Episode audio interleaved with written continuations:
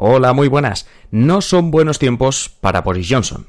Así, con esta frase empezábamos el episodio 485, de manera similar el 445, y es que ahora estamos en el 590 y ahí sigue en el poder y con ganas de, plantar batalla. Estos días esa batalla se la quiere plantar a la Unión Europea, desafiando el Tratado de Irlanda, clave para toda la negociación del Brexit. Hoy, en Simple Política, ¿por qué Johnson se enfrenta ahora a la Unión Europea? Comenzamos.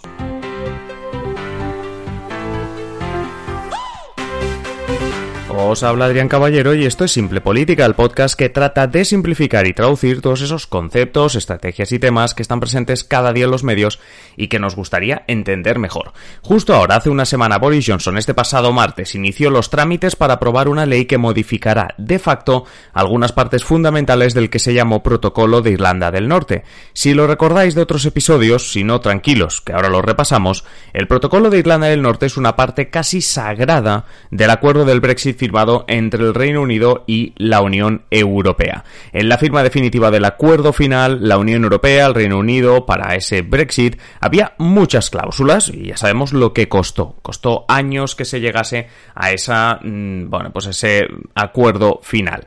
Eh, nadie quería poner en peligro eh, diversas cuestiones que parecían como claves para poder mantener una relación sana entre el Reino Unido e Irlanda del Norte. Eh, una de las cláusulas, por ejemplo, tenía relación con evitar una frontera dura, física, terrestre, entre la República de Irlanda e Irlanda del Norte. Nadie quería poner en peligro los acuerdos de paz de hacía casi 25 años en esa frontera terrestre. Así que se decidió que la frontera para las mercancías y aquello que requiriese una aduana pasaría a estar en el mar de Irlanda, es decir, que se situaría a la entrada por mar en Irlanda del Norte. A todos los efectos, Irlanda del Norte formaría parte del mercado común, aunque siga siendo territorio del Reino Unido y las mercancías y demás pues deberían pasar los controles oportunos en los puestos de Irlanda del Norte.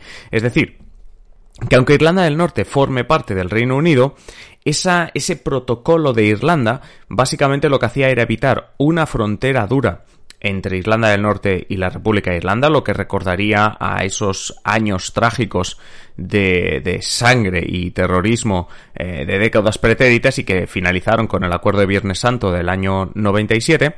Y básicamente lo que se pretendía es que Irlanda del Norte siguiese siendo soberanía de Reino Unido, pero que en el puerto, por decirlo así, los puertos de Irlanda del Norte, los puertos de Belfast, allí es donde, a nivel de mercado común, empezase realmente la Unión Europea, cuando realmente debería empezar en la frontera terrestre entre Irlanda del Norte y eh, la República de Irlanda.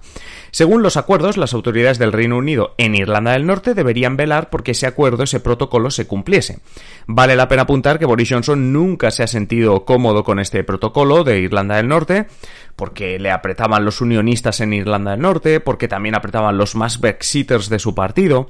Y en este contexto recordad que ahora hace justo un año, y os lo contábamos en el episodio 356, eh, vino a, darse una guerra de las salchichas. Además titulamos así el episodio para contaros cuando eh, Boris Johnson volvió a ponerse desafiante ante la Unión Europea sobre la posibilidad de romper o modificar este protocolo que os estoy contando, este protocolo de Irlanda del Norte. La respuesta en ese momento desde Bruselas pues fue bastante clara y es que es un protocolo que habéis firmado, es un protocolo que a mm, no haberlo firmado, pero es que si no lo hubiesen firmado pues seguramente todavía estaríamos eh, bastante lejos de llegar a un acuerdo del Brexit. Pero bueno, Bruselas le dijo, este protocolo es un tratado internacional que habéis firmado.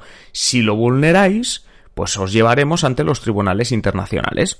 Eh, en ese contexto, Maros Sefcovic, eh, vicepresidente de la Comisión Europea entonces, comentaba que con el tema de la guerra de las salchichas, que todo el mundo ah, debía calmarse y que para evitar ese lío, ¿no? El lío que se estaba formando con el tema de esta guerra de las salchichas, de romper el protocolo de Irlanda del Norte, Sefcovic, desde la Comisión Europea, recomendaba al Reino Unido pues firmar un acuerdo comercial con la Unión Europea, tipo lo que tiene Suiza, tipo lo que tiene Noruega, y el 80% de sus problemas, lo dijo así literal, se acabarían.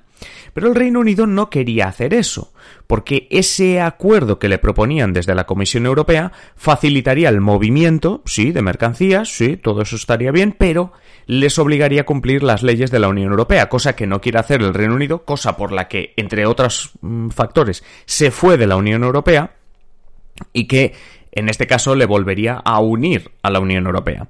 La cuestión es que con la nueva legislación que acababa de impulsar eh, su gobierno, pues eh, Boris Johnson está volviendo a la carga, es decir, esta misma semana ya está volviendo a la carga. Y esto no va de enfrentar al gobierno británico con, con, Bruselas. No, no, es que no es solo eso. Rafa de Miguel, el corresponsal del país en el Reino Unido, escribía justo al poco de saberse la, la decisión del Ejecutivo británico, eh, pues que Boris Johnson, desde esta semana pasada, consigue enfrentarse, decía Rafa de Miguel, a siete rivales a la vez. Básicamente, primero los diputados Tories o los diputados con conservadores que están furiosos con la idea de que su gobierno pues se salte legalidad internacional. Algo que puede ser un Brexiter, pero esto de ir saltándote la legalidad internacional no deja en buen lugar a tu país y por supuesto no es que no deje en buen lugar a tu país, es que te puedes buscar problemas. También con otros miembros de la Cámara de los Lores, ¿vale? Eh, que básicamente lo que harán, que es como un senado allí, ¿no? Que básicamente lo que harán es retrasar todo lo posible esta nueva ley que pretende aprobar eh, Boris Johnson.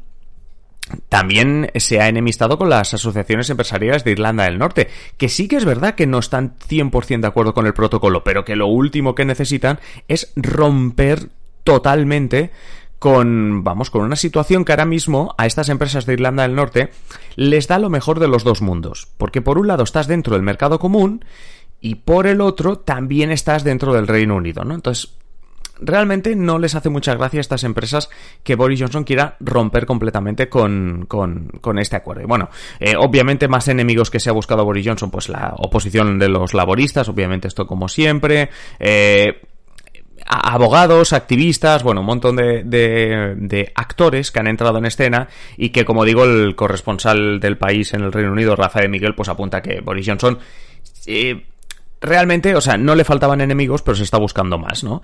Y os estaréis preguntando con toda razón si todo esto vale la pena, ¿no? Eh, pensad que al inicio del episodio la pregunta que nos hacíamos era por qué Johnson decide ahora mismo, ¿no? En esta situación, subir la tensión con la Unión Europea, cuando desde el año pasado sabe que esto acabará en los tribunales internacionales y además, como dice Rafa de Miguel, acabará enfrentándose a muchos más grupos. Todo esto viene por el contexto que está viviendo Boris Johnson. Hace 15 días se salvaba casi de milagro de la destitución en una cuestión de confianza que había convocado su propio partido. Sigue, además, investigado por sus fiestas en plena pandemia. La semana pasada sumamos una nueva polémica cuando se paralizó el que había de ser el primer vuelo con solicitantes de asilos a los que el Reino Unido había decidido desde hace meses enviar a Ruanda, lo que está provocando un rechazo social, político también, pero también social masivo. Boris Johnson mm, está buscando ahora mismo, con todo esto que le rodea, con los índices de popularidad por los suelos, lo que está buscando es unir de alguna manera a esa más de la mitad del Reino Unido que votó Brexit, porque la clave al final sería vender esto como una imposición de Bruselas, ¿no? Que es la Unión Europea la que no te deja más remedio que meterte en esta batalla, de nos están desafiando, hay que romper con ese protocolo de, de, Irlanda del Norte. Alegan que, que, que no les dieron tiempo para leerlo bien, para analizarlo bien. Están alegando el hecho de desconocer de alguna manera aquello que se estaba afirmando. Obviamente Bruselas dice que, que, no, que esto no sirve de excusa. Pero bueno, que sepamos que esta es un poco la posición del Reino Unido para, o del gobierno, perdón, del Reino Unido para buscar esa simpatía que ahora mismo necesita como el comer Boris Johnson.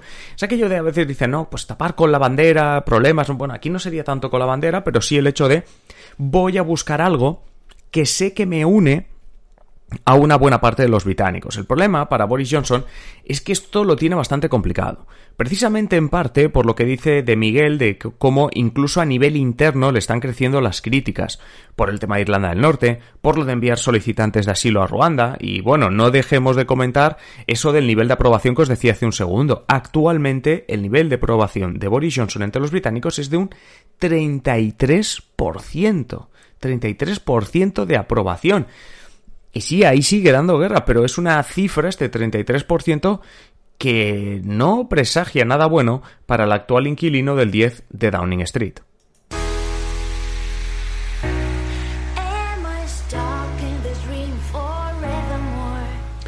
Y con estos malos datos y con estos malos presagios para, para Boris Johnson es eh, momento de acabar con el episodio de hoy, pero ya sabéis que podemos continuar con este episodio con vuestros comentarios, vuestros likes, compartir esto en redes sociales y nada, ya sabéis que también podéis decir la vuestra en nuestro Twitter en arroba simple barra baja política.